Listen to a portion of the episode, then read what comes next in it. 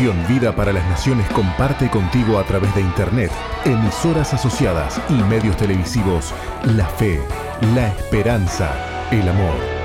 Misión Vida. Conduce el apóstol Jorge Márquez.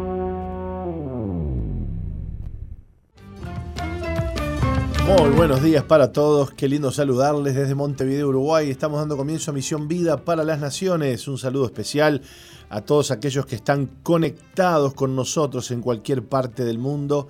Que Dios les bendiga en este día, que Dios en este día les renueve, les fortalezca en este invierno ya que comenzó ayer a las 12 del mediodía, entró el invierno que bueno ya había, eh, como quien dice, mm, ¿cómo le puedo decir? Ya había aparecido, había asomado, un invierno que este, comenzó por allá por mediados de este mes y que bueno, este, hace frío por estos lados. ¿No sabes quién sufre mucho, Roca, en los inviernos acá? Los extranjeros que tenemos de Cuba, de Venezuela. Sí, sí, estaba viendo unos en las paradas. Este, sí, sí, sí, sí, sufren impresionante. Bueno, bienvenidos a Misión Vida. ¿Cómo está usted, Roca? ¿Qué cuenta? Se me vino verde, verde antiguo hoy, ¿eh? Y me mandó a peinar el pastor Martín. Y bueno, la estaba despeinada. Bueno, no le puedo, la humedad. es la humedad. Yo no puedo permitir, Roca, que usted salga despeinada porque. Bueno, pero la culpa es de la humedad. Eh, Entre la sal y la humedad estoy con lo. Queremos que los candidatos que puedan haber por allí, ¿verdad? Eh, no la vean despeinada. No, mientras me vea el señor y me vea bien, ah, hermosa, todo bien. Eso, está muy bien también. La cara que me hace Colocho. bueno, un saludo para todos los que nos están eh, viendo, escuchando. Eh, bueno, a nuestras emisoras asociadas en el interior del país les enviamos un gran saludo. Por allá, por el interior del país, se sufre mucho, así como del verano, también del invierno. así que bendiciones para quienes están a través de Bless, eh, a través de, a través de Preferencia FM. Sí, bueno, en Salto, a través de FM Centro Durazno, a través de Piedra Alta FM en Florida y de mm, Sirio FM en Fraile Muerto, a quienes nos ven a través de Canal 8 de Durazno. Y bueno, y ahora sí salgo de las fronteras y me voy a Bles FM en San Juan, Argentina. Un saludo especial para ustedes y también a quienes están en Jujuy, que en estos tiempos está atravesando eh, días de, bueno, de conflicto. Mm. Aquellos que están en, escuchándonos a través de Radio Cristiana FM y Radio Galax FM, un saludo muy especial y que Dios les bendiga.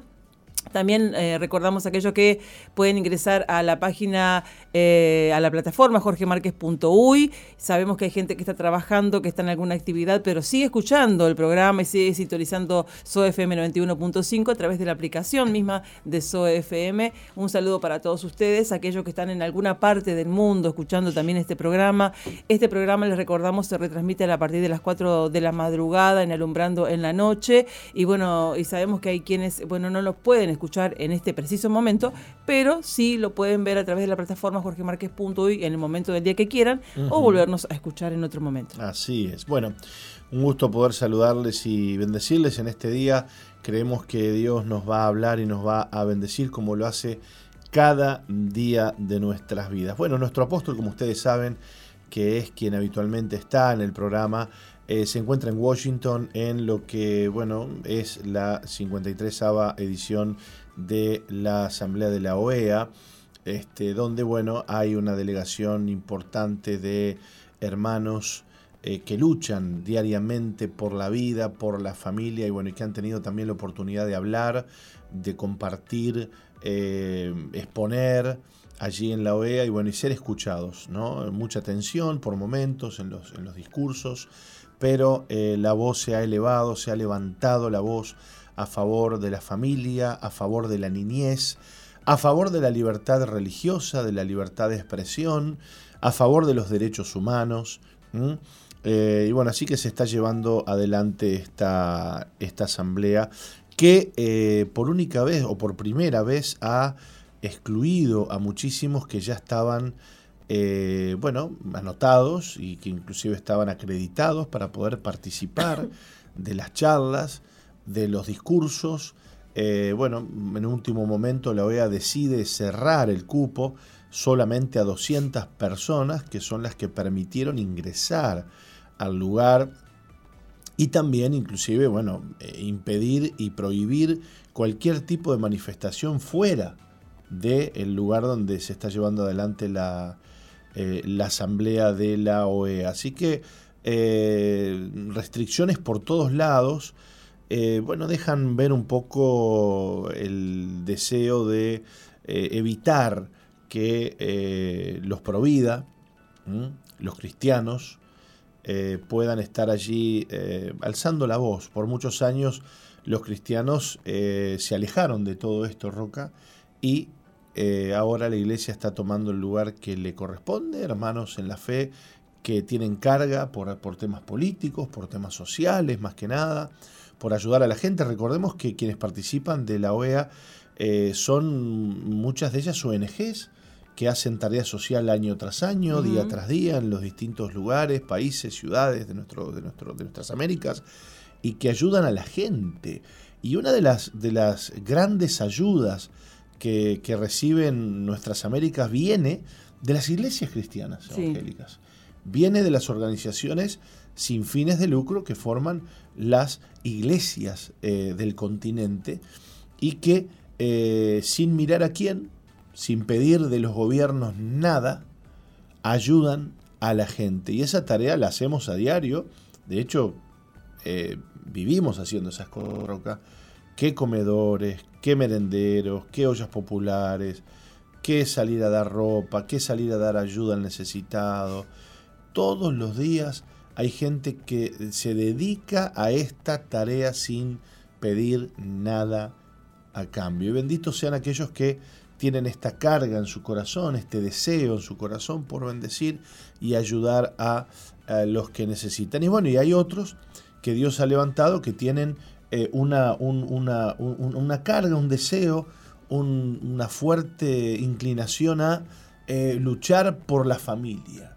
Parece mentira que eh, en este tiempo en el que vivimos, Roca, tengamos que estar diciendo, che, luchemos por la familia, ¿no? O sea, cuando tendría que ser algo que ya esté implícito dentro de las políticas de los, de los gobiernos, estados, bueno, no, hay que luchar por la familia y sobre todo por la niñez. La niñez se está viendo avasallada por todas estas cuestiones de ideología de género que este, atentan contra nuestra niñez cuando le dicen a un niño que es menor, que no entiende, que no se ha desarrollado, mira, vos tenés el derecho de cambiarte de sexo, de hacer, de hormonizarte, de operarte, sin el consentimiento de tus padres, papapí y papapá. Claro, un menor no puede manejar un auto, no puede comprar alcohol en una tienda, en un almacén, donde sea, porque es menor, pero sí puede este, ir a un lugar y decir yo quiero, yo me identifico un nene que diga yo me identifico como una niña. Y cuántas veces después de esas operaciones, de esas hormonizaciones, al llegar la pubertad, el desarrollo, esos niños se arrepienten de eso que han hecho. Y ahora quién, quién se va a hacer cargo de esto. ¿Quién se hace cargo de esos, de esos jóvenes que ya no quieren eh, la vida que llevan y que han elegido mal porque no estaban preparados para tomar decisiones? Sin embargo, desde el Estado, desde desde los lugares de autoridad se les ha dicho de él, no pasa nada, hagan esto y hagan lo otro y acá tienen nuestro apoyo, pero los que terminan después pagando el plato roto son los propios padres, padres que sacaron de la ecuación, que sacaron, ¿no? Le quitaron la autoridad a los padres para que los padres no se metan, pero después son los padres los que tienen que hacerse cargo de ese hijo, ¿no? Y son los gobiernos, eh, dijera yo, peleles de, de las élites mundiales, que bueno, que acatan los mandamientos de algunos pocos poderosos. Y con tristeza en el corazón, la otra vez, el otro día leí que, bueno, que en el gobierno de Bukele, el vicepresidente estuvo firmando un acuerdo con la Agenda 2030. Ah, no me cuente, no me diga. Le dijo. Ah, bueno. Bueno, se me, se me cae un... Se, nos cae la un baluarte. Es que lo que pasa, lo que pasa, Roca, es que, es que nosotros podemos criticar le podemos criticar a la izquierda un montón de cosas, eh, pero aquí el problema no es la izquierda. La derecha también mm. tiene graves problemas. Y la derecha también se, hace aliada de la Agenda 2030. Entonces no es que, no es que hay una derecha que eh, eh, se aleja de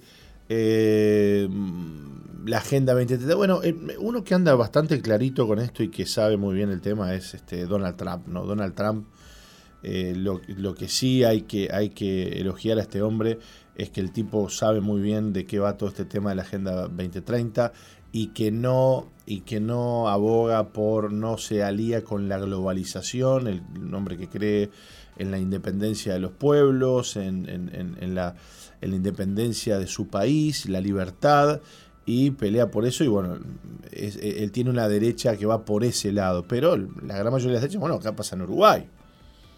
Tenemos un gobierno de centro derecha que comulga con la Agenda 2030. Vamos a decir las cosas como son y esto está pasando en todas partes del mundo. Bueno, vamos a las noticias eh, de este día. Eh, bueno, venezolanos necesitan 108 salarios mínimos para cubrir gastos de alimentos. Los venezolanos, según un, un, informe, necesitan 108 salarios mínimos para acceder a la canasta alimentaria familiar, calculada para 5 personas, cuyo valor en mayo fue de 523.29 dólares según estimaciones del Centro de Documentación y Análisis Social de la Federación Venezolana de Maestros, difundidas este miércoles.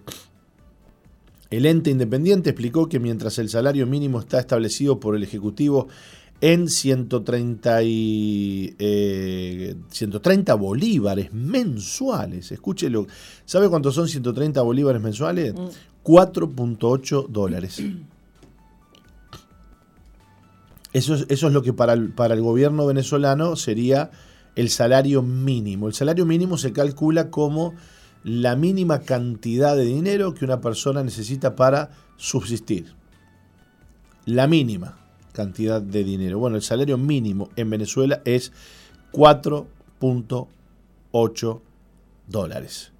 Una familia necesita 17 dólares diarios para cubrir la canasta alimentaria calculada con los precios de 60 productos. La inflación acumulada de Venezuela en los primeros cinco meses de este año es de 96.3%, luego de cerrar mayo con un alza de 5.1% según los datos oficiales publicados el lunes por el banco BCB. Eh, Venezuela salió en diciembre del 2021 de una hiperinflación en la que entró en 2017 y que en este lapso redujo el valor del bolívar, la moneda oficial, así como la confianza de los ciudadanos en ella, por lo que adoptaron la manera en no oficial el dólar en un intento de proteger sus ingresos. Bueno, lo que ha pasado en Venezuela es que Venezuela se ha dolarizado, pero no por mm, incidencia del gobierno, sino por intervención del pueblo. Claro. El pueblo ha dolarizado la economía, claro, pero eh, seguro, eh, este, fíjese usted, el gobierno vive en un, en un planeta, digamos, este, y el pueblo vive en otro, ¿no? Sí. El gobierno dice, no, no, no, no, lo que un venezolano necesita son este, 130 bolívares mensuales. Este, ¿me, sigue? Mm. Como si un bolívar fuera 130 bolívares mensuales. Como si tuvieran una moneda, un, bolívar súper, súper poderoso, ¿no? Eh, estamos hablando de eh, que si son 30 días al mes, estamos hablando de 4.5 bolívares diarios que precisa eh, una familia para vivir, según lo que dice el gobierno venezolano.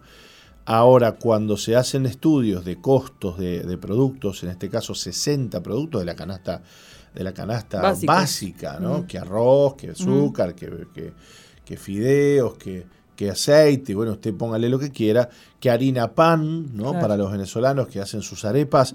Bueno, el cálculo es que en realidad se necesitarían por lo menos 17 o 18 dólares diarios. Es eh, terrible lo que está pasando realmente en, Venezuela. ¿eh? Bueno, cuénteme por otro lado qué pasa con el Papa Francisco que eh, está encantado de recibir al dictador de Cuba. Sí, se mostró cómodo y relajado, muy por encima de lo que el protocolo indicaría en los segundos que se difundieron el encuentro a puerta cerrada con este, el dictador de Cuba, según esta noticia. Eh, el Papa le comentó al sucesor de Castro las cuestiones referentes a los achaques que tiene a la vejez. Ajá. Eh, muy grato reencuentro hoy con su santidad, el Papa Francisco, a quien transmitir profundo cariño y deseos de plena recuperación del pueblo cubano. Fue una conversación franca, confirmamos amplias y coincidencias en temas ah, acuciantes a la agenda internacional para la humanidad, dijo el, eh, bueno, ¿cómo sería el presidente, no? Bueno, Mm, dictador, eh, sí. Con estas palabras eh, hizo referencia al encuentro que tuvo con el Papa en el Vaticano, mientras que Francisco le recibe con gestos de amabilidad perceptibles y le da 40 minutos de una reunión privada a Díaz Canel. En la isla siguen presos los ciudadanos inocentes que se animaron a protestar contra el régimen para pedir libertad y elecciones libres. Cuba fue incluida este año en la lista mundial de la persecución que publica cada año la organización Puertas Abiertas, que documenta los casos de violaciones a la libertad religiosa por parte de los estados. En el caso de Cuba, según la organización, el régimen comunista no tolera voces contrarias ni otras instituciones que generen influencia o poder.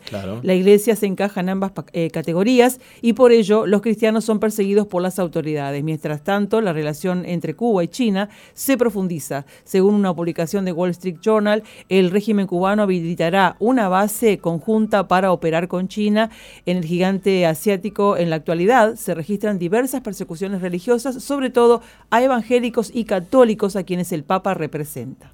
Bueno, este, ¿qué decir de todo esto, no? Mejor no digamos nada. Este, sí, mejor no digamos nada, pero los hechos hablan más alto. sí, sí. Ya sabemos que don, este, don Francisco em, tiene una inclinación de izquierda, ¿no? Sí. Bueno, al menos lo que se dice de él y bueno, y también su historia también en Argentina, ¿no? Claro, claro. Este, así que bueno, no se extraña que reciba con tanto agrado a, a, Díaz Canel, que es el sucesor de Fidel Castro y que, y que sigue llevando adelante este, la, misma, la misma dictadura que, y el mismo régimen que tenían que tenía este, Fidel Castro en Cuba. No ha cambiado nada la cosa en Cuba. Cuba sigue tan cerrada como antes y bajo el mismo régimen, ¿no? Porque se, se, esperaba que de repente, bueno, eh, quien, quien sucediera a Fidel Castro diera un giro en la cosa, abriera el país. Este, sin embargo, la cosa sigue igual. Bueno, de hecho leíamos, creo que ayer, la noticia de, esta trata de profesionales que tiene Cuba, este, este, esta esclavización de sus médicos que envía a todas partes del mundo a trabajar, cobra de los gobiernos este, los sueldos y luego devuelve al profesional, porque quien le paga al profesional es el país. No es el, eh, es, el es, es, es, Cuba quien le paga al médico que trabaja en Uruguay, por ejemplo. Y Uruguay le paga al gobierno cubano. Claro. Póngale que si Uruguay le paga al gobierno cubano 4 mil o 5 mil dólares mensuales por los servicios de ese médico, luego eh, Cuba le da al médico mil y pico de dólares o lo que fuere para vivir acá en el país, ¿no? Este, quedándose con más del casi el 70% de, de los ingresos o de lo que el país paga por los servicios de ese, de ese médico, ¿no? Eh, así que, que, bueno, hubiera estado bueno que el Papa Francisco pudiera este, le, hubiera ajustado un poquito las tuercas a, este, a, este, a este señor. Este, sin embargo, por este, lo que se ha visto y la amabilidad y los 40 minutos que le dio, evidentemente que este, no estuvo muy dispuesto a confrontarlo con nada. No, no, de hecho, Francisco no, no, no, no, no es de confrontar nada, digamos, ¿no? Por allí anda, no sé si lo ha visto, un documental que han grabado eh, con el Papa en el que bueno, recibe a un grupo de jóvenes allí en el Vaticano, de, todos lugares de, todo el continente, y chicos de ateos, homosexuales, bueno, algunos creyentes también, de todo, de, todas este, los estratos sociales y, y culturales y conversan y bueno, y él se adhiere a todo y a todo dice que está bien y, y está, todo bien. Digamos, no, no, no, no hay ningún tipo de, confrontación, de, de, de, consejo, si no, mira esto no, o no, mira lo otro. No, no, está, todo bien. Una chica, de hecho, que, que este, tenía, le contaba que ella vivía porque tenía, tenía un OnlyFans. OnlyFans es una plataforma que se crea para, ah, para mm, que profesionales muestren sus, conocimientos y cobren una, una, este, una especie de cuota de los, de los que son este, suscritos a la plataforma OnlyFans. Este, entonces vos te encontrabas en OnlyFans con, qué sé yo, este, profesionales de, de todo tipo, de todo tipo que te daban sus charlas en vivo, te enseñaban a hacer esto y lo otro, y, pero poco a poco se fue transformando en una plataforma donde chicas y chicos se desnudan, hacen cosas sexuales y la gente paga y sigue a esa persona, ¿no? Es seguidora de esa persona. Y bueno, hay mucha gente, muchas jóvenes que viven de OnlyFans este, y bueno, había ahí una de ellas decía, bueno, yo tengo un OnlyFans, y ah, bueno, muy bien, el arte, decía él, no sé qué, no sé cuánto. El arte, y bueno, y la comunicación tan importante, que comunicar, unos comunican de una manera, otros comunican de otra. Unos comunican vestidos, otros comunican este, desnudos. no, no, mira. Este, muy, muy fuerte, realmente muy fuerte. Bueno, por otro lado le cuento que alta funcionaria canadiense se disculpa con los no vacunados. Bueno, aplaudimos esto realmente. Ojalá hubieran más altos funcionarios. Qué lindo sería que acá en Uruguay no salieran los que, sobre todo los periodistas, y, me meto con los periodistas, porque eh, los periodistas también increpaban y, y exhortaban y se enojaban y trataban de ignorantes a los que, a los que no se vacunaban. Sin embargo, ahora este, algunos están haciendo mea culpa, están dando la cara, como es esta alta funcionaria que se sale a disculpar y dice nos equivocamos. Una importante política canadiense ha dado el paso sin precedentes de admitir que el gobierno estaba equivocado con respecto a las vacunas mientras se disculpa con los no vacunados. Desde que surgió la pandemia de COVID por primera vez en el 2020, Canadá ha aplicado algunas de las medidas más estrictas y tiránicas de cualquier nación del mundo occidental. Los mandatos obligaron a los canadienses a usar máscaras, vacunarse, a correr el riesgo de perder sus trabajos. Sin embargo, aquellos que optaron por no vacunarse fueron despojados de su libertad para viajar, para visitar lugares públicos. Daniel Smith, la actual primera ministra eh, de Alberta en Canadá dio un paso audaz y sin precedentes y se disculpó con los canadienses no vacunados que han enfrentado un trato injusto por parte del gobierno durante la pandemia, pero no se limitó a emitir solo una disculpa. La alta funcionaria ahora ha prometido que cualquier persona que haya sido despedida de su trabajo debido a su decisión de no ser vacunada será reintegrada. Esta disculpa y promesa de Smith envía un poderoso mensaje a la élite globalista. Estaban todos equivocados y todos lo saben. Claro, añado, nadie dice nada, se hacen los tontos. Su reconocimiento de los horrores que enfrentan los no vacunados y su voluntad de asumir la responsabilidad de las repugnantes acciones del gobierno durante la pandemia muestran que tiene potencial para ser una buena líder. Sin embargo, esta no es la primera vez que Smith se enfrenta a la élite globalista, como informó Slide News.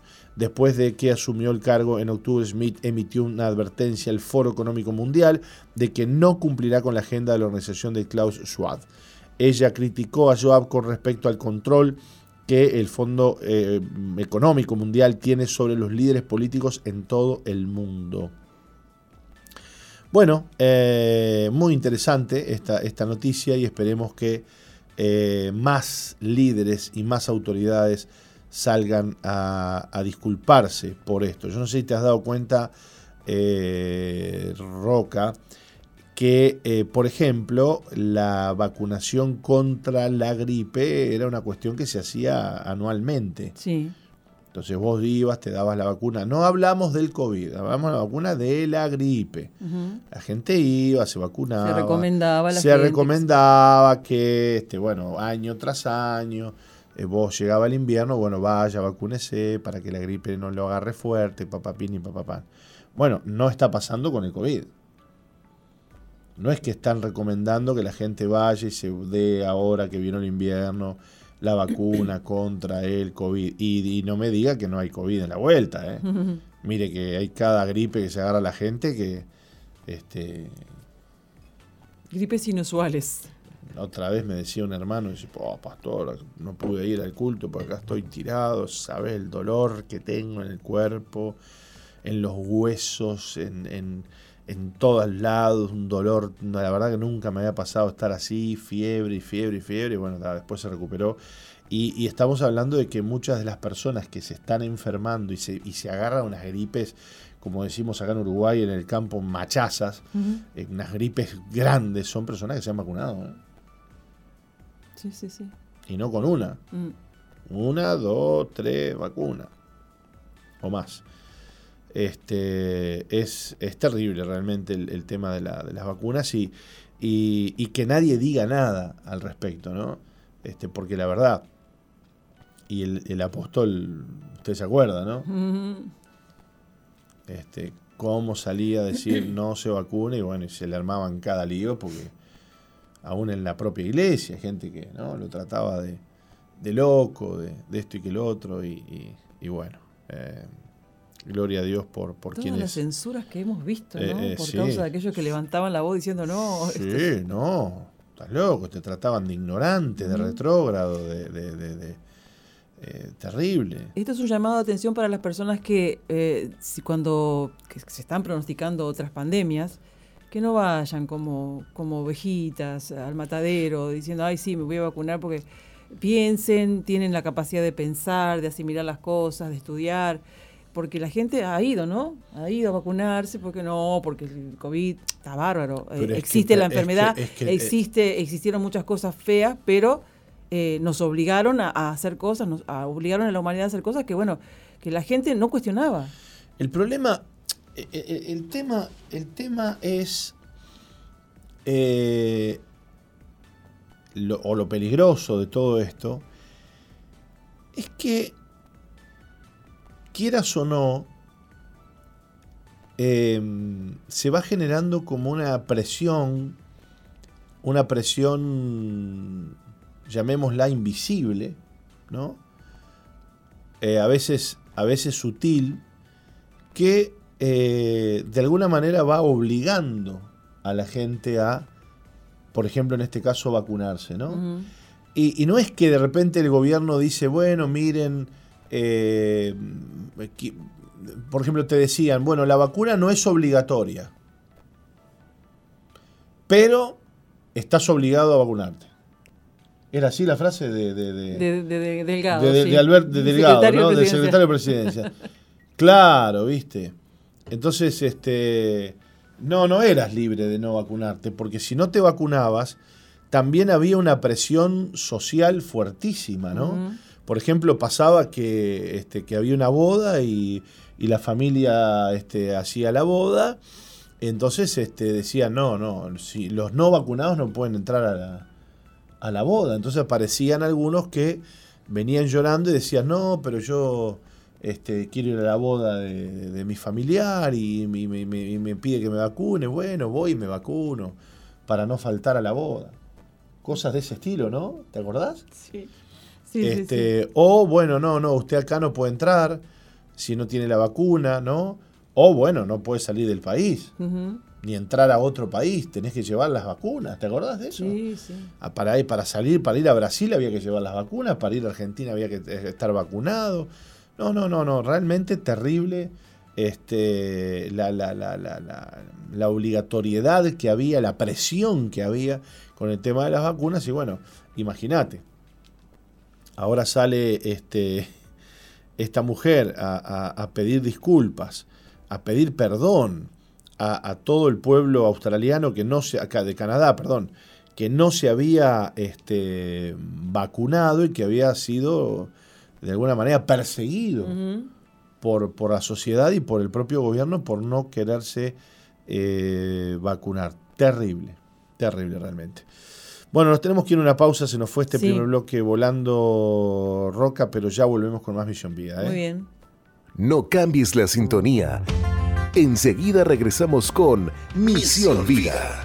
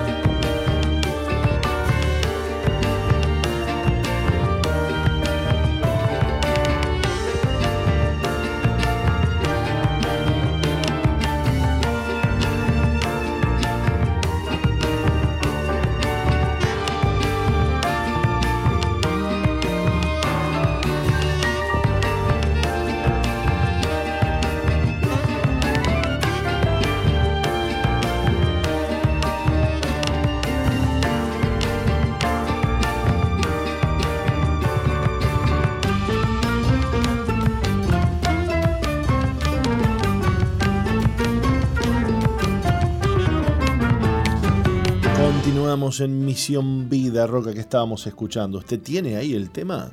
Unción. Un, un, un, Unción. unción. El tema es inquebrantable. ¿Y por qué no dos? Porque es unción. Ah, bien, bien, bien, bien. Porque habla de la unción. No me asuste. Bueno, muy bien.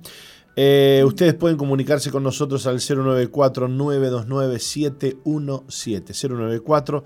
094-929. Eh, 094-929-717. Ahí Exacto. está. 094-929-717. Y si está en el exterior, es muy fácil. Es más 598 97 94 929 717. Le saca el 0 al teléfono, le pone más 598 o lo que sería también el 00. 00 es más. ¿eh? Antiguamente era 00 598. Ahora lo- se sacan los dos ceros y se pone un símbolo de más. No hay como no nos agenden. ¿eh? Y ya les queda el teléfono del WhatsApp que tenemos aquí en SOE para que ustedes se comuniquen con nosotros. Un saludo especial para todos los que siempre, cada día están enganchados, eh, escuchándonos, a nuestros hermanos de la Estanzuela, a mm, Carolina, que siempre está trabajando, escuchando, a Ana Lemes también, que todos los días nos escucha, a Albita del Cerro también, que está siempre ahí escuchándonos, y mucha gente más, que, Uy, si que vamos todos los si días están todos, ¿sabe conectados, escuchándonos, que a veces no nos pueden mandar saludos, pero que nos encuentran por ahí y dicen, ay, todos los días los escucho, qué bendición el programa. Es verdad, mucha gente, mucha gente, mucha gente también de otras iglesias, pastores, amigos, colegas que escuchan la radio, el programa, hermanos, que Dios les bendiga a todos, eh, a todos. Porque que- que yo entiendo, ¿no? La radio es como eso que a vos mm, te va acompañando mientras que a vos vas haciendo las tareas o vas manejando, vas haciendo algo. A mí me gusta mucho este, eh, que me hablen, ¿no? No sé si te pasa a vos. Yo escucho radio este, y cuando encuentro a alguien que está hablando, gente que está hablando, de repente me quedo un poquito escuchando ahí también. Y- y- y me acuerdo, yo conocí al Señor así. Yo salía a la calle a hacer de las mías, andaba, no tenía rumbo en la vida y, y Roca y, me llevaba una radio y, conocí al Señor escuchando programas como, este, de, dos o tres personas que hablaban, que predicaban, que compartían. y me, gustaba mucho y, y yo sé que, que eso es la radio, ¿no? Esa posibilidad de que vos tengas una voz allí que te va acompañando, que te va compartiendo, que te va hablando mientras vos vas haciendo las cosas. A algunos les da como, como que les pesa un poco ir y mandar un mensaje, ¿no? Esa interacción, porque parece como que la radio fuera solo para ir nomás. Claro, la radio solo va, va hacia allá, ¿no? Va, va hacia tus oídos, va hacia lo que vos estás haciendo, pero no viene para acá, no, para acá también tiene que venir, porque hoy, antes la radio era solo de ida, es verdad, porque vos llegabas a un lugar, no sabías ni a dónde estabas llegando, no había manera tampoco de que la gente te se comunicara, salvo que, bueno, te, te llamara por teléfono, el teléfono de línea, pero después que, que- llegó el Internet ya la radio deja de ser un elemento solo de ida y se transforma en un elemento de ida y vuelta, no solo en un monólogo, es un diálogo que queremos tener con la audiencia en, en- en la que ustedes bueno, nos cuentan qué están haciendo, qué, eh, cómo les ha bendecido Dios a través del programa, a través de, la- de las- de las prédicas, de, de las reflexiones, de las oraciones que se hacen desde este lugar y de las cosas que se comparten desde este lugar. Así que queremos escucharles y queremos recibir de ustedes sus saludos y sus mensajes. Queremos también anunciarles y recordarles que eh, ahora, vea que se viene julio, no sé si ha visto un montón de... No, no, no. no, Julio no, Iglesias, no, ¿cuánto estará sacando por todos estos memes que salen de él? no saca nada. Ya, ya sacó. Pero hay un montón de memes de Julio Iglesias. Este, se- no, se va junio, ¿no? Y aparece un, un Julio Iglesias con, con pobre, me- con cara de- de mellado, ¿no? Estas personas que tienen un problemita acá en el labio. Este, terrible la burla, pero este, y, al, y al lado le ponen, "Lle- se va junio y, y la foto de Julio Iglesias y llega julio. Y la foto de Julio Iglesias, ¿no? Mm, ¿Eh? Este, estamos en junio, ponen en una, ¿no? Y al lado una, una pera con, con, con cara de Julio. Dice, y Julio espera.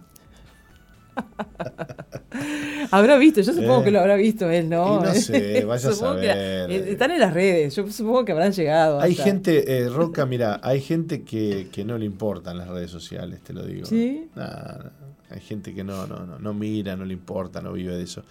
Este, pero es muy gracioso. Y en julio, en julio, vamos a tener un retiro para jóvenes, ¿no? Y nos ponemos a hablar de memes y esas cosas, porque bueno, los jóvenes se ríen con eso ahora. Este, es la manera de, es el humor moderno, ¿no? Sí. Del 13 al 15 de julio, lo que sería jueves, viernes y sábado, tenemos un retiro para jóvenes en Veraca con la presencia de Diego Rossi y su esposa, de la doctora Yael, de eh, Joe, Owen. Joe Owen que estuvo con nosotros aquí en, entrevista también. Bueno, ya tuvimos también a Diego Rossi y su esposa y a la doctora, a la doctora Yael también la tuvimos con nosotros. Así que bueno, un retiro que promete muchísimo. Vamos a tener buena música, alabanza, adoración, talleres, fogones y de todo. Este retiro tiene un costo de 650 pesos. Eh, ya estamos trabajando para llevar a los jóvenes al retiro que viene. Y bueno, será un retiro de tres días, repito. Entonces, jueves, viernes y sábado. Y sábado. ¿Mm? Eh, bueno, para inscribirse se pueden comunicar al 095-333-330 o bueno, aquellos que están en, algún anexo, algún distrito, en algún grupo amigo, pueden contactarse con su líder o con el pastor de, su, de su, distrito para poder este, anotarse para este encuentro. Así que 095-333-330 o con tu líder o pastor. Buenísimo. Buenísimo, buenísimo. Bueno, eh, no sé si tenemos algún otro anuncio. Eh, bueno, que hoy es jueves, hoy es día de grupo amigo. Así que aquellos que mm, no, no, saben dónde tienen un grupo amigo cerca, bueno, nosotros les queremos invitar a que en este día vayan a un grupo amigo, se acerquen a estas reuniones que se hacen en casas de familia, grupos pequeños, donde los hermanos de nuestra iglesia se dan cita para compartir un mensaje de la palabra de Dios, para orar por las necesidades eh, y saber que Dios responde. Y también, en primer lugar, y, como punto más importante del grupo amigo, invitar a los vecinos del barrio para que estén presentes y vengan a compartir con nosotros este día jueves. Así que bueno, este es día de salir, de invitar, de ir a buscar a la gente, de llevarla al grupo amigo, de tener fe, de ponerle ganas, de ponerle ánimo, de ponerle esperanza, porque hoy es día de salvación en nuestra iglesia. Los jueves es un día especial de evangelismo y de salvación, donde queremos ver la mano de Dios en nuestros distintos grupos amigos a lo largo y ancho de Uruguay. Así que si hay audiencia que nos está escuchando, Roca, y no sabe a qué grupo amigo le tocaría ir por la cercanía del barrio, bueno, que se comunique con nosotros, ¿no? Sí, se puede comunicar al 095-333-330, 095-333-330. Eh, ahí te van a dar la información que estás necesitando acerca de, del lugar donde estás viviendo y algún grupo amigo que quede cerca ahí de tu casa. Buenísimo, buenísimo, buenísimo. Bueno, dicho esto, eh, vamos a prepararnos para en el próximo bloque, Roca, estar hablando acerca de el cuerpo de Cristo es el vaso corporativo que cumple el plan de Dios. Mirá qué título nos mandamos. El cuerpo de Cristo es el vaso corporativo que cumple el plan de Dios. ¿Qué me contás? ¿Mm?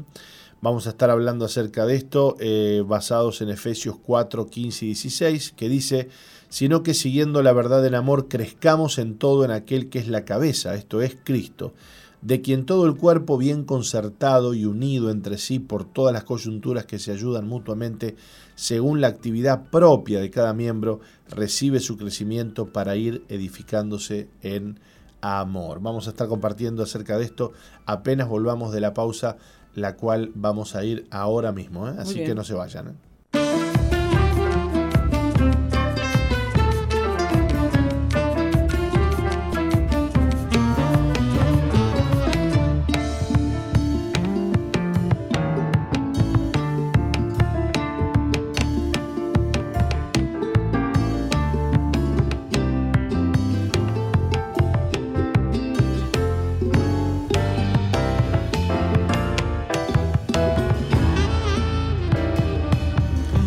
Continuamos, continuamos y vamos a estar hablando acerca del el cuerpo de Cristo, es el vaso corporativo que cumple el plan de Dios. Efesios 4:15 dice, sino que siguiendo la verdad en amor, crezcamos en todo en aquel que es la cabeza, esto es Cristo, de quien todo el cuerpo bien concertado y unido entre sí por todas las coyunturas que se ayudan mutuamente, según la actividad propia de cada miembro, recibe su crecimiento para ir edificándose en amor.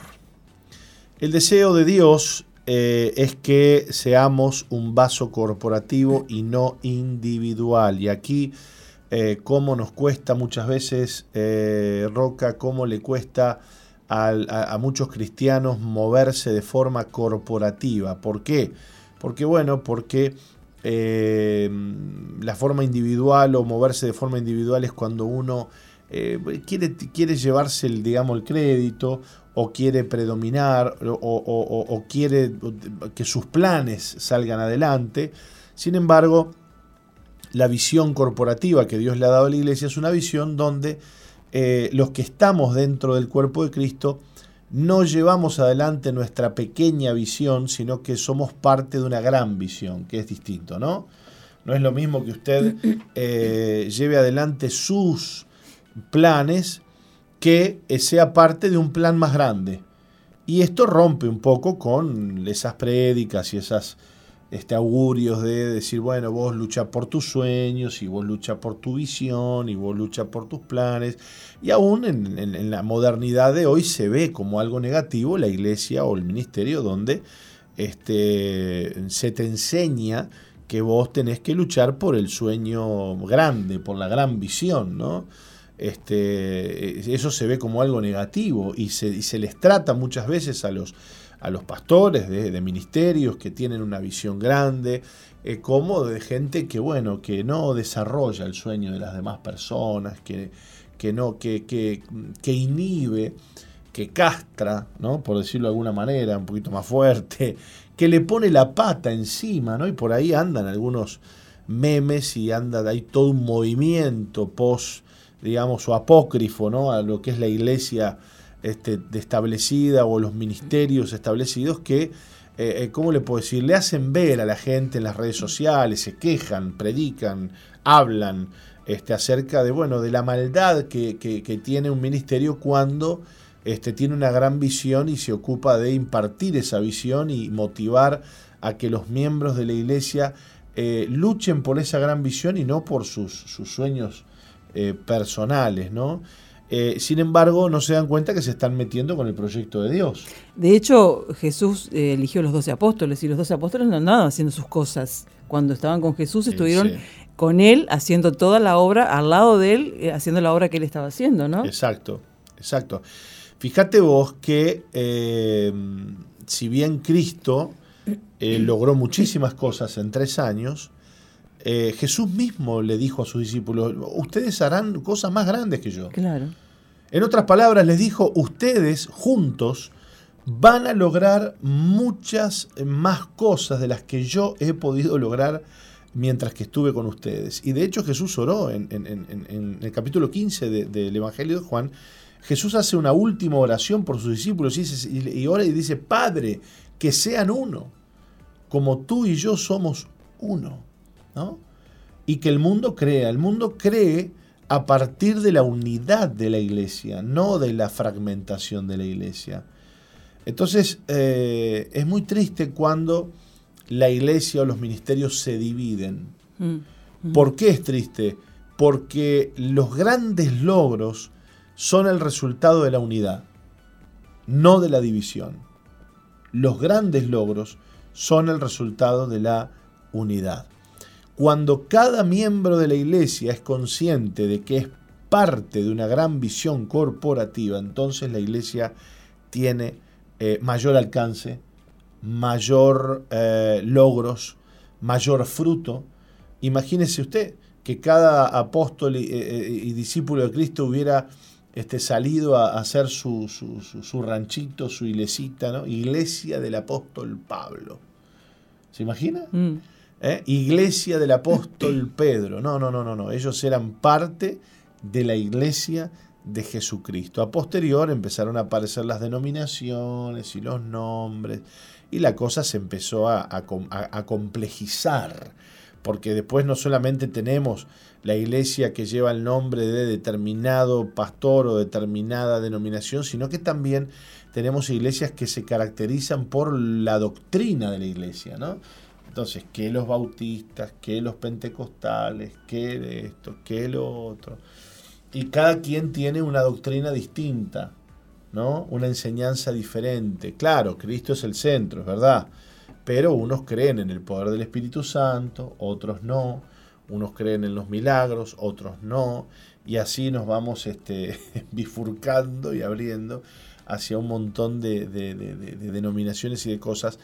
Eh, eh, sin embargo, el mayor impacto de la iglesia se logra cuando la iglesia está unida. Lo triste es que hay muchas denominaciones, como decías, eh, mucha gente que predica y, y, muchas veces habla en contra diciendo, no, porque estas enseñanzas que dan determinados pastores o determinadas iglesias no están bien. Lo que está bien es esto lo que yo estoy diciendo, ¿no? Claro. Eh, lo triste es eso, porque eh, yo siempre me enojo contra eso porque digo, ¿por qué? Eh, enseñalo, enseña las cosas que Dios te, que te, dice que enseñes, ¿no?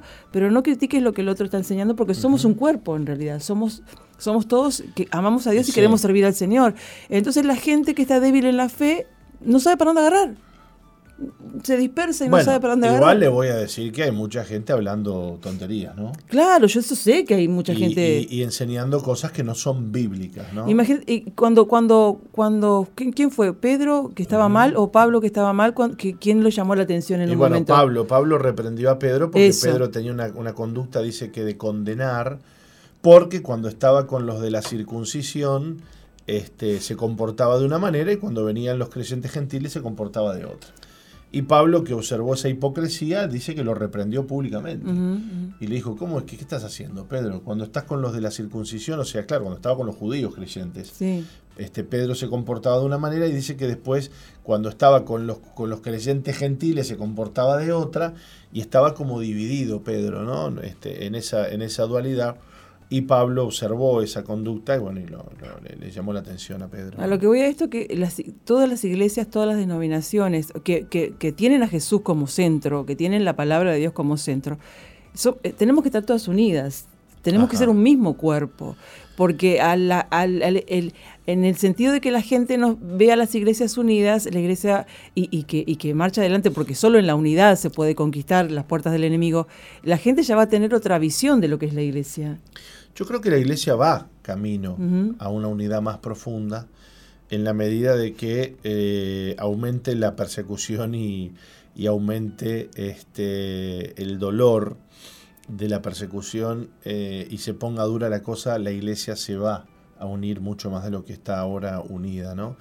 Eh, lo cierto es que bueno, los vasos individuales no pueden cumplir ni la meta ni el plan de Dios. Solo una iglesia corporativa, una iglesia unida puede alcanzar el propósito de Dios aquí en la tierra. Porque la obra que, sigue posterior a Cristo no es una obra de individuos, es una obra de la iglesia de Jesucristo. ¿no? Entonces, eh, eso lo tenemos que entender. Es el equipo el que alcanza las cosas, es el conjunto el que hace la obra, es la iglesia unida la que logra el proyecto de Dios. Y para eso, bueno, los individuos, los que formamos parte del, corporativo, tenemos que estar dispuestos a morir a nuestros deseos. Bueno, y viniendo más para aquí adentro, eh, en la Iglesia de Misión Vida para las Naciones, que digamos en cierta manera es una gota en el gran mar de eh, iglesias y denominaciones que hay, pero que están sirviendo al Señor y que predican la buena palabra, la buena doctrina y que tienen al Señor como, como centro. Eh, la verdad que admiro, admiro mucho, mucho a cada pastor de la Iglesia de Misión Vida, eh, que muchos este, se han negado, han muerto y que están unidos, que están junto al apóstol Jorge Márquez para, para llevar adelante el ministerio. La verdad que yo los miro y los admiro y doy gracias a Dios por ustedes porque es así como, como la iglesia avanza, ¿no? Con, con ustedes este, honrando eh, el, la posición del apóstol eh, eh, y bueno, y ustedes haciendo su trabajo, que no es un trabajo fácil que es un trabajo muy arduo, que es todos los días estar sembrando, todos los días estar trabajando, que muchas veces se les ven cansados, pero siguen adelante persiguiendo el llamado del Señor y, yendo a la meta. Y la verdad que es, este, es, personalmente, lo digo por mí, me saco sombrero delante de nuestros pastores de la Iglesia Misión Vida para la Nación y creo que hay mucha gente que también los admira mucho, ¿no? pero hay un problema, Rosa, que usted no tiene sombrero. No tengo sombrero, pero es en el sentido de que eh, honro, honro sus vidas y que bueno, que, que la verdad que son, son personas que aman a Dios, que los vemos que aman a Dios y que, que tienen temor de Dios y que eh, honran el llamado que ustedes tienen. Bueno, y, yo honro a nuestro apóstol, que, es el que ha luchado durante más de 30 años para, para enseñarnos acerca de la unidad. Y, si hay algo que realmente es, de admirar que, tenemos en nuestra iglesia y que a lo cual o por lo cual le agradecemos a Dios es esa capacidad de que bueno cuando suena la trompeta cuando se requiere hacer algo en conjunto, cada quien renuncia a sus propias actividades y está presente ahí para, para trabajar en aquello que nos demanda el, esfuerzo común. ¿no? Eh, si esto pasara en, otras iglesias eh, grandes que hay en Uruguay, iglesias con muchísimos pastores, con muchísimos anexos, iglesias muy antiguas que tienen una estructura tremenda, imagínate lo que sería esto, ¿no? Oh, el tema es que a veces este, claro, a ver, pero ha sido una lucha muy ardua, ¿no? Y lo sigue siendo para nuestro apóstol, este, mantenernos en, ese nivel de visión y de conciencia de que somos parte de un cuerpo, ¿no? Este, ¿Por qué? Ahí nomás te descuidas y ya uno empieza a, ser absorbido por sus, por sus actividades, por sus deseos, por sus anexos, por sus distritos, por sus hogares, por todas las cosas y que, uno tiene que hacer, entonces empezamos como a ningunear, digamos, aquello que nos demanda la unidad. Un ejemplo es Veraca. Para nosotros Veraca, Veraca Villa García, donde, donde se hace el campamento, es un lugar donde todos trabajamos en común, mantenemos, eh, hacemos un gran esfuerzo cuando hay actividades y, claro, estar allí presente es estar ausente a nuestras individualidades. Nos ausentamos de nuestra individualidad y nos hacemos presente al trabajo comunitario, al trabajo en conjunto, ¿no? Este, que es tan importante. Pero mira lo que pasa, claro, sí, a veces uno, este, con, con, no te digo a regañadientes, pero con cierta inercia negativa, ¿no? Y lentitud va como que, bueno, respondiendo a esa a ese llamado a la unidad para hacer algo en conjunto, porque claro, tiene que dejar sus, sus, como dije, sus temas individuales, pero de repente la cachila empieza, empieza, empieza, empieza, agarra, agarra, agarra, agarra velocidad. Y cuando nos damos cuenta lo que hemos logrado juntos, es extraordinario.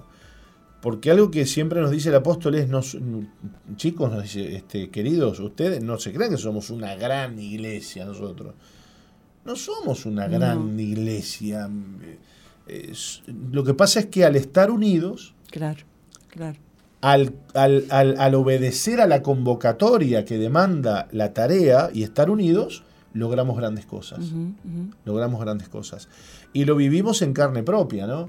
Y el apóstol tiene esa gracia y esa habilidad de enseguida este, ayudarnos a, ¿En qué sentido? Eh, bueno, eh, eh, ayudarnos a darnos cuenta de que... Llámame a Martín. Claro, claro, ¿por qué no, por qué no está? ¿Por qué no vino? ¿Por qué, tiene más importante que hacer que estar aquí haciendo lo que, lo que todos tenemos que estar haciendo? ¿no? así, ese, eso describe de alguna manera el liderazgo que nuestro apóstol nos ha enseñado a lo largo de todos estos años. Claro. Y, uno, ah, bueno, sí, no, perdón, que pasa que estaba, que, y a uno le cuesta abandonar toda esa vorágine propia que tiene individual para plegarse al trabajo en conjunto. Pero cuando lo hace, empezamos a disfrutar los grandes beneficios de lo que es hacer algo en conjunto. ¿Se entiende lo que estoy y, diciendo? Y ustedes saben agachar la cabeza y no por eso son pisoteados, porque eh, aman, aman, aman lo que... Bueno, no sé si sabemos, lo hacemos Y, bueno. no, que el pastor siempre dijo: eh, eh, los que estamos acá en la iglesia, lo que comprenden la iglesia de Misión Vida, no son, no son eh, perfeccionistas, no son este, profesionales, no son personas que, tienen profesiones o, tienen mucho conocimiento. Lo hacemos todo por amor a Dios. Acá en la iglesia de Misión Vida se sirve por amor a Dios. Como decía Marcos Boyes, para la, la, gloria y honra. Para honra y gloria. Pero pero bueno, eh, eh, es, ese trabajo, es ese trabajo en conjunto que hace la Iglesia Misión Vida. La Biblia dice uno perseguirá miles y dos perseguirá diez mil. Eh, en la unidad es donde, donde nosotros vamos a poder alcanzar y a conquistarlo, el, territorio que Dios nos ha dado. Bueno, y que Dios nos ayude a, ser parte, porque hay, hay toda una movida en, en, las redes sociales y en, en lo que se escucha por ahí, que tiene que ver con con mensajes que dividen la iglesia, que la desmembran, ¿no? Eh, entonces hay muchos divisores, mutiladores del cuerpo, como lo llamaba Pablo, que se dedican a eh, criticar la, la, unidad y lo corporativo de la iglesia, ¿no? Entonces ellos son entes autónomos, libres pensadores, ¿no? Personas que este, viven una fe netamente independiente, desmembrados del cuerpo de Cristo, sin estar bajo la autoridad espiritual de nadie. Y aquí vamos a tocar un tema que es importante, el tema de, la, de estar bajo autoridad, ¿no? Eh, porque quien, quien quiera estar unido a la iglesia de Cristo indefectiblemente tiene que estar bajo la autoridad que Cristo ha delegado. Y ahí es donde a algunos no les gusta la, cuestión de la unidad, porque hay, quienes creen que pueden estar unidos al cuerpo de Cristo sin estar unidos al cuerpo de Cristo. Mm, mm. Vaya este, dicotomía, ¿no? ¿Cómo vas a estar unido al cuerpo de Cristo sin estar bajo la autoridad de quienes Dios ha puesto al frente del cuerpo de Cristo en esta tierra? Entonces, si Cristo este, estuviera presente en cuerpo con nosotros, entonces no hubiera necesidad de cuerpo. Claro, claro. ¿Se entiende lo que estamos diciendo? ¿Por qué la iglesia es cuerpo de Cristo? Porque el cuerpo de Cristo está en el cielo. O mejor dicho, la cabeza que es Cristo, dice la Biblia, ¿no? Y nosotros su cuerpo. Por lo tanto, no unirse, no estar bajo autoridad espiritual, es no estar unido al cuerpo de Cristo. Entonces, yo quiero estar unido al cuerpo de Cristo. ¿Tengo que estar unido al cuerpo de Cristo? Sí, indefectiblemente. Porque cuando Cristo venga a buscar a su iglesia, va a venir a buscar su cuerpo. No va a venir a levantar pedazos de miembros desmembrados, un pedazo de dedo por un lado, un brazo por otro. No, no, no, no, no, no, no, no. Él va a venir a levantar, a elevar, a llevar con él al cuerpo de Cristo unido y consolidado por el amor de Cristo. Pero si nosotros no estamos dispuestos a estar bajo autoridad, y es ahí donde muchos encuentran un tropezadero en su fe, que es no querer estar bajo autoridad y cada vez crecen más el número de personas que creen que en Cristo, que tienen fe, que aman a Dios, entre comillas, pero que no están dispuestos a ser parte de un proyecto corporativo o de una autoridad espiritual que forma parte de una iglesia determinada o un ministerio determinado. En definitiva, en el macro, en, la macrovisión de todo esto, las denominaciones de las distintas congregaciones, bueno, todos somos parte del mismo cuerpo, pero yo tengo que estar dentro de una denominación, de una iglesia, de un ministerio y tengo que estar bajo autoridad espiritual. Es la única manera en la que yo pueda asegurarme ser parte del cuerpo de Cristo. Ahora, yo quisiera no estar, eh, tener fe y no estar, entonces, bueno, este, eh, quisieras, pero no te va a servir de nada. No te va a servir de nada. Porque va a ser triste aquel día cuando Cristo venga a buscar a su iglesia, Él no, repito, no va a levantar por las calles este, eh, pedazos de, de, miembros desmembrados del cuerpo, ¿no? Este, de hecho, repito una frase un versículo bíblico este, en el que Pablo dice este, que hay de los mutiladores del cuerpo, hay de los que dividen el cuerpo de Cristo. Entonces, eh, Cristo siempre abogó, luchó, oró por la unidad de la iglesia. Dice que el cuerpo va creciendo, concertado, unido a través de las coyunturas, ¿eh? en amor, dice la Biblia.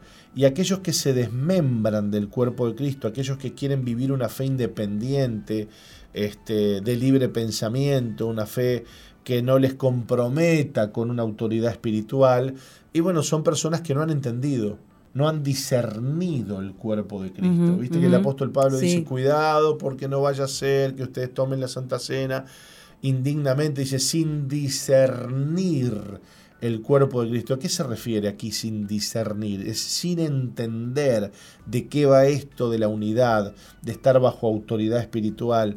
Entonces hay que tener muchísimo cuidado porque estar unido al cuerpo nos demanda sumisión sujeción, ¿no? Y estar sujeto no es solamente poner cara de pobrecito y agachar la cabeza, porque si no te va a pasar como a ese que la madre le decía sentate.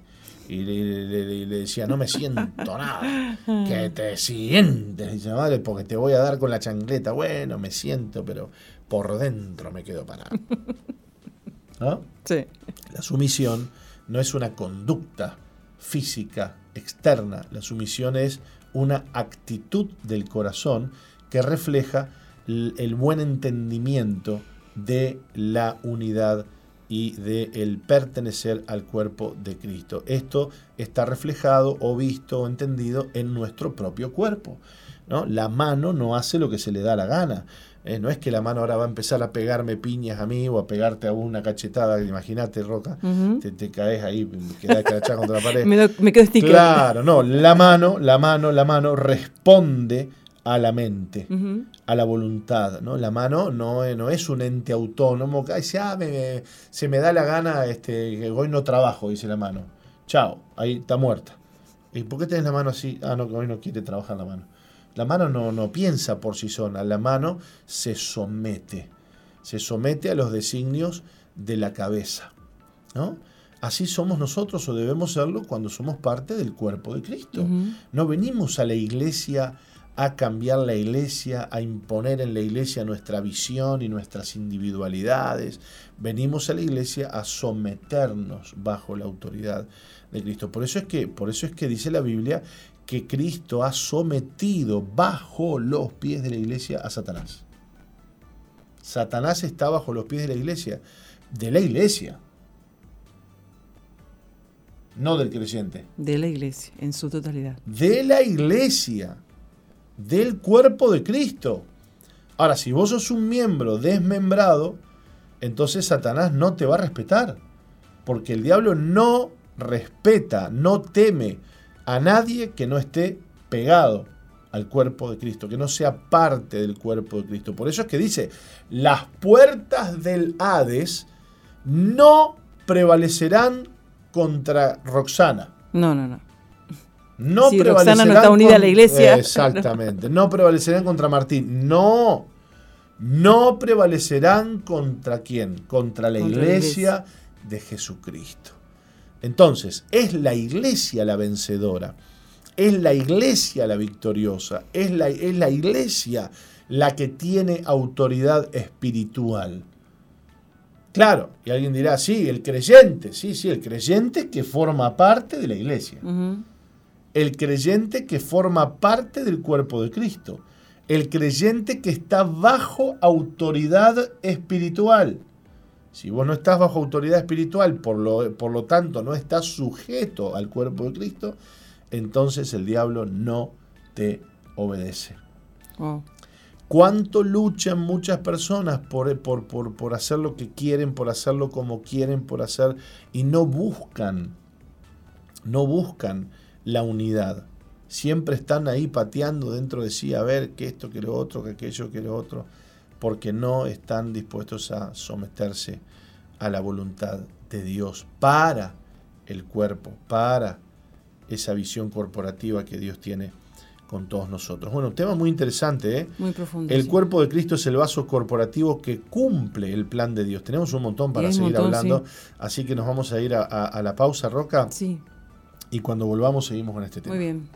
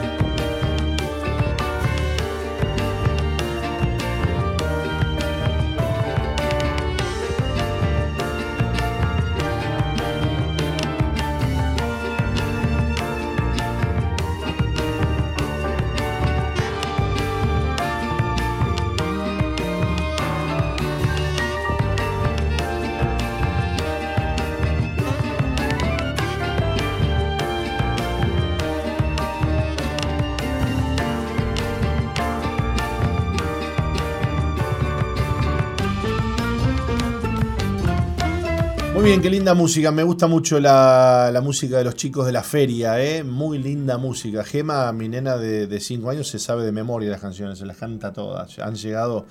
Eh, e, eso, ¿sabes qué es bueno cuando una banda logra llegar a los niños así de esa manera? Este, habla de, de varias cosas, ¿no? De varias cosas pero no es el tema que vamos a hablar. pero bueno, no, está lindo. Sí, está bueno, porque es, música sana. Exacto, eh, con un mensaje sencillo con, y que bueno y que atrae a los niños, ¿no? Y que atrae a la juventud. Bueno, qué tema que veníamos hablando, querida Roca, ¿eh? El tema de eh, el cuerpo de Cristo, que es el vaso corporativo que cumple el plan de Dios. ¿eh? El plan de Dios entonces no lo cumple una persona no lo cumple un ministerio. El plan de Dios lo cumple el cuerpo de Cristo aquí en la tierra. ¿eh? La vida adámica, o la vida de Adán, o la vida caída, o la vieja vida, como usted quiera llamarle, es una vida individualista e independiente. ¿Está bien? Así es la vida adámica. Es una vida netamente independiente. ¿De, dónde, de dónde sacamos este argumento? Bueno, de la Biblia. Cuando Adán y Eva pecaron, comieron del árbol que Dios les dijo que no comieran, lo hicieron porque ellos buscaron ser independientes de Dios. eso. Así que el, el, pecado original, la raíz del pecado original es la independencia. Es querer vivir alejados de Dios. Dios ya no va a ser la fuente de mi saber, ni, ni, de mi moral, ni de mis valores, ni de nada. Dios no quiero que rija mi vida, yo me voy a mover de forma independiente. Ahora, Cristo viene a restaurar eh, la comunión del hombre con Dios, pero dentro de esa restauración Dios pone, Jesús pone orden a todo, y el orden eh, que Dios eh, pone en, en, su, en su reino, en su pueblo aquí en la tierra, es la iglesia. La iglesia representa la reestructura o, mejor dicho, la, reconciliación al, plan original. ¿Cuál era el plan original? Bueno, que el hombre estuviera conectado con Dios y que este, en esa conexión fuera y entendiera la vida corporativa, la vida de la unidad, la vida del cuerpo de Cristo. La iglesia viene a restaurar ese concepto a, esta tierra. Por eso es que, bueno, las personas que viven o que desean tener una vida individualista, egoísta, independiente, no han entendido esto de la unidad del cuerpo de Cristo. La unidad en el cuerpo de Cristo, eh, me parece que está pifiándole el testimonio. La unidad en el cuerpo de Cristo no es un concepto meramente o, una, o, un mandamiento meramente, ¿cómo le puedo decir?, de convivencia necesario. Bueno, tenemos que estar unidos porque vos has visto que, que no, nos tenemos que andar peleando. ¿no? E, eso, eso sería una visión muy romántica del concepto de la unidad. La unidad del cuerpo de Cristo va más allá de ese romanticismo que pueda tener el concepto en una empresa o en una familia eh, eh, eh, es tan, tan serio el, el, punto que Jesús mismo dijo, una casa dividida contra sí misma no prosperará. ¿No?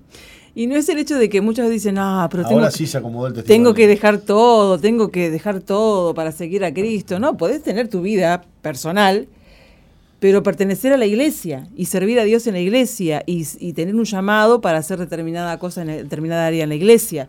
No todas las personas son llamadas para ser pastores, no todos son llamados para... Lo que pasa, Roca querida, lo que pasa es que yo le voy a decir algo, algo un poco fuerte. ¿Usted está lista? Mm, venga, venga. Agárrese un poquito, acá tiene una manijita, tiene una manijita, ahí está. Espere que me agarre la pared. La iglesia restaura la, eh, eso que, dijimos de, la unidad y, y de, dejar todo por la visión general del reino, al punto de que si vamos a la escritura, cuando leemos la iglesia primitiva, dice la Biblia que los creyentes de la iglesia primitiva vendían sus propiedades, sus casas y sus propiedades y traían el dinero de la venta Claro, de sé. propiedades a los pies de los apóstoles. Y Eh, ahora la pregunta que continúa Ah. es, ¿y a dónde vivían los, Es, los creyentes que vendían su casa y traían la, la plata? estaban todos, en- todos Vivían juntitos. juntos, señor. No, voy al hecho de que la gente piensa de que, ay, no, porque tengo que dejar todo. Pero, a ver, en algún momento Dios te va a llamar a hacer eso. Y bueno, sí. En algún momento Dios nos llama a decir, bueno, ta, es tiempo de... va a llegar un paso más adelante. Bueno, va a llegar un punto, va a llegar un punto en el que bueno, la iglesia va a vivir Claro. esta plenitud de la visión corporativa que Dios tiene para con la iglesia. No nos va a quedar otra. Claro, claro. Pero, pero digo, No es el hecho de que- no te asustes de que si venís a la iglesia, ay, no, voy, no voy a la iglesia porque no, no me van a sacar todo, voy a tener que dejar Bueno. todo. Dios te va a llamar a hacerlo cuando, eh, en, es- en ese momento en donde tu ver, vida Roca. espiritual esté, eh, esté bien y estés dispuesto a, Sí. a- a recibir, como nos pasó a todos nosotros. Bueno, a ver, eh, eh, vamos a hablar claro. ¿Cuánta gente critica de repente nuestra iglesia, Misión Vida, porque la, nuestra iglesia tiene la visión de los hogares Veraca, ¿no? Claro. Sin embargo, este, la gente se creerá que, que- que sale de dónde la- la- el tema de los hogares, que sale de, de abajo una piedra, que, que un día el apóstol estaba aburrido y dijo, che, ¿por qué no, no, no, no, no hacemos los hogares Veraca, no? No, es un concepto bíblico y escatológico. Claro, claro. ¿no? que claro. tiene que ver con, con- cu- cuando, cuando venga el anticristo, señores y señores, y, y- y- y ya no se pueda ni comprar ni vender, y ya no se pueda este, comerciar, y que usted no va a poder ponerse la marca, porque si se pone la marca va a quedar condenado, y si no se la pone se va a morir de hambre, la vida individual queda tirada a la basura, las Sí. cuentas de banco, la plata, los recursos. ¿Qué va a hacer usted con, con- con la- el- el- el papel moneda? ¿Sabe dónde va a quedar el papel moneda? Dice, aullarán los ricos, dice, porque la- el oro y la plata serán tirados en las calles porque no tendrán valor. Nos pusimos pe- pesado hoy, pero lo que pasa es que es así la cosa. Entonces va a llegar un punto en el que, bueno, la iglesia va a tener que entender este tema de, de la unidad y de, y de la visión corporativa más de lo que lo estamos entendiendo Claro, hoy, claro. ¿no? Claro. Entonces, fíjate que para terminar, porque ya tenemos el testimonio con nosotros, va- tenemos un testimoniazo hoy. Uf. Hoy terminamos. Palabras hoy- mayores. mire, si ahora veníamos subiendo en el, en- en- en- en- hoy term- la frutilla de la torta, hoy, ¿eh? Mauricio Machado va a estar con nosotros dando el testimonio. Termino con esto. Hoy, mm, lamentablemente, muchas personas, muchos creyentes creen que ser parte del cuerpo de Cristo es ir a la iglesia una vez por semana. Claro, claro. Yo voy los domingos, a la mañana, una Sí. vez en el culto, y ya está. Soy parte del cuerpo de Cristo. No, eso no es ser parte del cuerpo de Cristo. Eso es congregarte una vez por semana.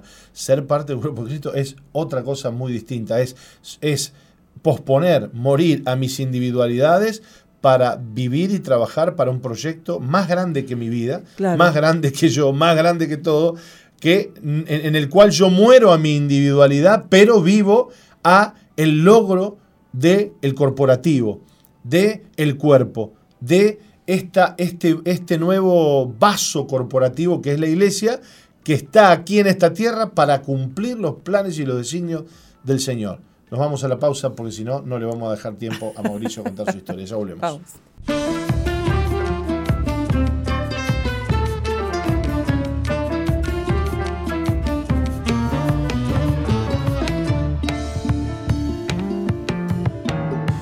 Bueno, y sin más dilación, eh, Roxana, le damos la bienvenida a Mauricio Machado. ¿Cómo le va, don Mauricio Machado? Yo me pregunto, ¿qué hace usted aquí hoy? Vi luz y entré, dijo.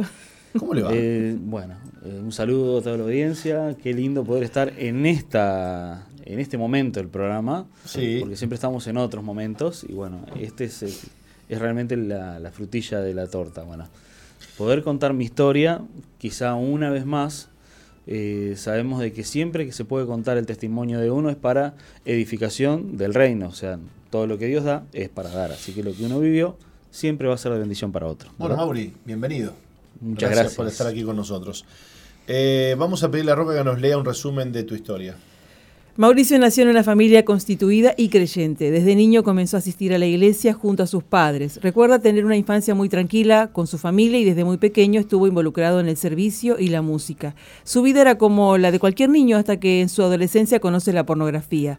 A pesar de que sabía que no estaba bien, la seguía consumiendo. Estuvo atado durante años y ya el Dios que había conocido en su niñez no era tomado en cuenta para él. Continuaba en la iglesia sirviendo, pero sabiendo que lo que consumía le hacía daño a su vida y su futuro para formar una familia.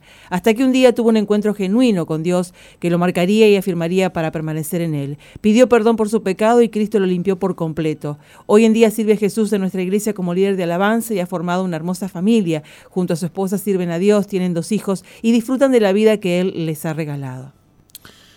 Bueno, Mauri, este, mm, si bien te criaste en una familia, fuiste a la iglesia, tuviste a tus papás, estuviste involucrado en, el tema de la música eh, desde niño, eh, el Evangelio estaba presente en tu casa, el, pecado vive dentro del ser humano, no hay vuelta, ¿no? Es que ¿cuánto tiempo necesita un ser humano para, para, empezar a pecar? Bueno, eh, ¿qué es lo que necesita, digamos? Tiempo, nada más, ¿no? ¿Cómo, cómo, cómo es que empezás a, involucrarte con el tema de la pornografía y estas cosas? Eh, recuerdo aproximadamente a los 11, 12 años, eh, estando estudiando con unos amigos en el liceo.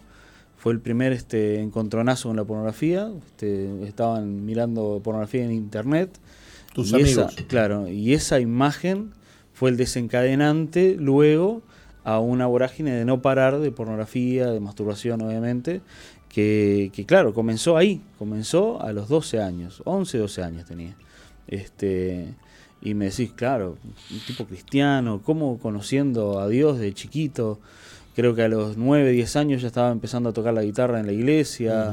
Eh, siempre con mis viejos me acuerdo de andar armando el sonido y atrás de los cables, haberme criado durmiendo en los, bancos de la iglesia. Eh, y cómo puede ser que hayas caído en, el tema del pecado. Bueno, por supuesto, porque somos humanos, porque, porque en algún momento sí o sí este, tenemos ese encontronazo para realmente probar si eh, tu, tu, tu, relación con Dios es eh, solamente algo como un cascarón vacío o realmente es personal como realmente tiene que ser la salvación. ¿no? Entonces, bueno, eh, tuve ese encuentro con la pornografía, me marcó y me costó horrores porque fue una lucha de años. Recién a los 21 años pude ser salvo, pude ser, perdón, pude ser libre realmente de la pornografía. Fueron una década, un poco más, de, estar luchando. Y claro, el encuentro que tuve con Dios fue un encuentro personal realmente. Fue un encuentro que yo tuve con Dios. Yo tuve mi encuentro de decir, este, Señor, realmente quiero ser libre de esto. Realmente quiero ser libre. No puedo, yo no puedo. Ahora hay que establecer una diferencia, ¿no, Mauri? Entre lo que sería la cultura cristiana o, lo que, o lo que yo aprendí de mis padres o lo que, o lo que escuché y realmente tener un encuentro con, el Señor, ¿no? Claro. Eh, hasta ese momento yo pensaba, pero yo soy cristiano, yo no tengo testimonio que contar. Yo nací dentro de una iglesia. ¿Qué testimonio voy a contar yo? No, no me a nadie, no, no robé. Sin embargo, tenía un pecado tan arraigado adentro. Estaba viviendo una doble vida porque yo estaba sirviendo en la iglesia, estaba adorando a Dios y en, y en mi soledad estaba atado a la pornografía. No podía, no podía. Entonces, claro, cuando me vi confrontado con Dios, mira, esta, esta es tu realidad, esta podredumbre sos vos. Y me di cuenta realmente que ese pecado era yo. Yo pensaba que yo era el que servía a Dios. Y ese pecado era, bueno, era otra parte. Como era un descarte, era algo oculto, era algo que no existía, era algo que estaba tapado simplemente. Sí, es que, es que, es que había cierta, como cierta negación también. Claro, claro, claro, exactamente. ¿Y cuándo, es que, ¿Y cuándo es que realmente hubo un cambio en tu vida, una transformación? A los 21 años eh, realmente tuve un encuentro con Dios. O sea, yo pude encontrarme con Dios. Y me decís, bueno, ¿eras cristiano de antes? Sí. ¿Creías en Dios? Sí. ¿Sabías que estabas pecando? Sí. Eh, ¿Tenías una relación con Dios? podríamos decir que sí, pero yo no, no, no conocía a Dios. No tenía una vida espiritual realmente. Simplemente conocía de Dios. Entonces yo cuando tuve ese encuentro, yo me río porque, claro, me di cuenta de que realmente el pecador que era. Claro. Me di cuenta de que realmente lo que yo vivía era simplemente un cascarón, era simplemente una, una religión. Lo que yo vivía era simplemente saber de religión, saber de, de la cultura cristiana, sabía perfectamente cómo levantar las manos, qué decir, cómo decir, qué es lo que, en qué momento hacer, qué hacer, pero a solas era un pecador. A solas miraba pornografía y me masturbaba. Y no podía. Entonces cuando Dios me confrontó, porque realmente fue un encuentro, yo lo digo, realmente fue un encuentro con Dios. Yo encontrarme con Dios. No es simplemente como nosotros hacemos un retiro y un encuentro, obviamente que es, lo correcto, está buenísimo, y ese tiempo que uno aparta para ir a, un retiro, a un encuentro con Dios, y Dios te muestra realmente que, eh, cuáles son tus pecados. Bueno, yo lo tuve eh, antes de venir a Misión Vida, pero eh, fue realmente, es un momento que tuve a solas con Dios, que Dios me marcó y yo pude saber, Dios en este momento hubo un antes y un después. Hubo un antes y un después. Yo sentí realmente que fui marcado con el Espíritu Santo. Eh, fue una, una, reunión, me acuerdo, en, en, mi iglesia donde me congregaba antes, allá en 33, que pude sentir la confirmación del Espíritu Santo en mí. Yo hablaba en lenguas antes. Hablaba en lenguas desde los 15, eh, 16 años. Pero, pero aún arrastraba con eso. Entonces yo sentí en ese momento esa confirmación, sentí realmente como un fuego que me estaba quemando adentro y pude decir, uy, esto, esto no lo he sentido antes. Esto no lo he sentido antes. Y a partir de ahí, sí, tuve luchas, me costó alguna recaída que otra, pero ese fue el punto de quiebre, decir, no, hasta acá llegó. Y, y, me río porque yo cuántas veces habré intentado, y esto lo he conversado con mil personas que han tenido este problema, y lo dicen, no, cuántas veces quise dejar, no pude, cuántas veces quise dejar, no pude, volvía. Y yo eh, cuántas veces luché con mi fuerza y no pude. Y realmente no pude, hasta que fui libre. Realmente fui libre. Qué lindo es cuando Dios te hace libre, ¿no? Eh, y, además, eh. además este, vos sos bien consciente de que no, no fuiste vos el que, no. el que se liberó de eso. No, no, no, no, no, no, no, no. no. Es, una mentira decir, no, yo dejé.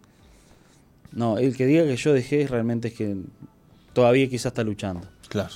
Eh, no, no, porque es algo que Dios te lo, te lo, te lo corta.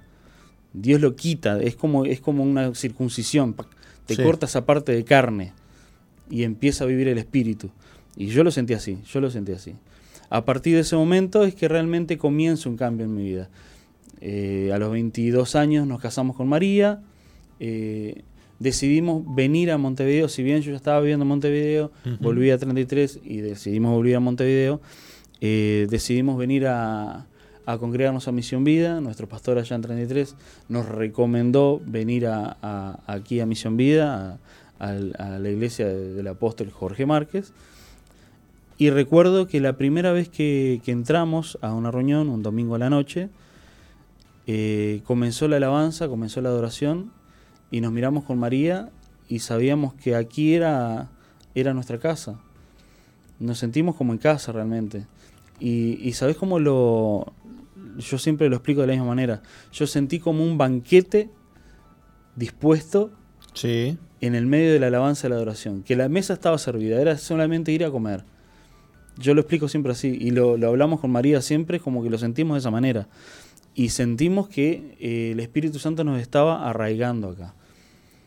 Y realmente, y a pesar de tener sus luchas, María no quería en un momento porque venía de una iglesia que hablaba mal del ministerio, bueno, eh, de igual manera decidimos afianzarnos acá y, vimos que realmente nos, nos, metió en el tronco, o sea, estamos eh, como una rama que se, que se pone, injerta en el tronco, bueno, y así. Yo sé que hemos pasado mil dramas, hemos pasado mil luchas, y a partir de, esa decisión de permanecer en, en, Misión Vida, de permanecer en la iglesia, en el servicio, Dios ha tenido su, su fruto en nuestra vida Hoy tenemos una familia hermosa, estamos sirviendo, eh, somos bueno encargados de la, alabanza y la adoración, eh, algo que siempre sabía que Dios me estaba llamando a, a esa área. Desde chiquito, como decía, he estado siempre en la alabanza, en la adoración, tocando la guitarra. Eh, una vez a los 18 años una palabra vino sobre mi vida que Dios me iba a levantar como torre fuerte en Uruguay. Y yo no lo entendía, pensaba quizás simplemente que era pastorado, quizás simplemente que era alguna cosa de liderazgo. Hoy en día entiendo que Dios me estaba levantando justamente como líder de alabanza, como quizá como pastor. Amén, creo que sí. Hasta hace poco estaba luchando con eso. Creo que Dios me está levantando o llevando hacia un pastorado, hacia un ministerio pastoral. Mi esposa también.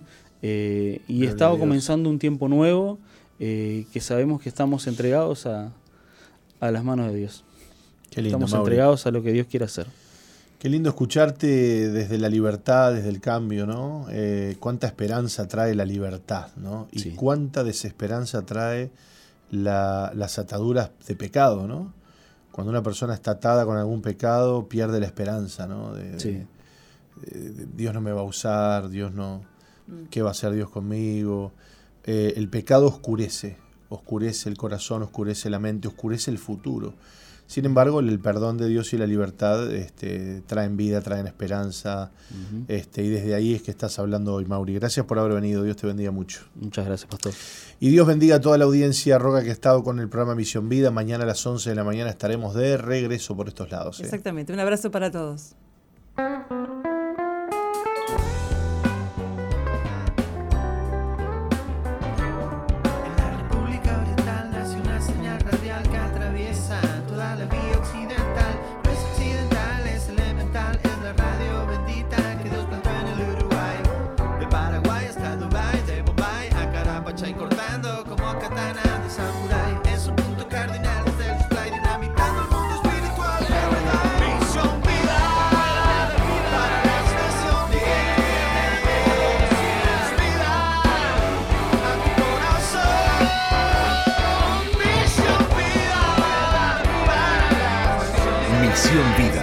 Iglesia que Dios plantó en Uruguay para que juntos alcancemos lo imposible, presentó su programa exclusivo que conduce el apóstol Jorge Márquez.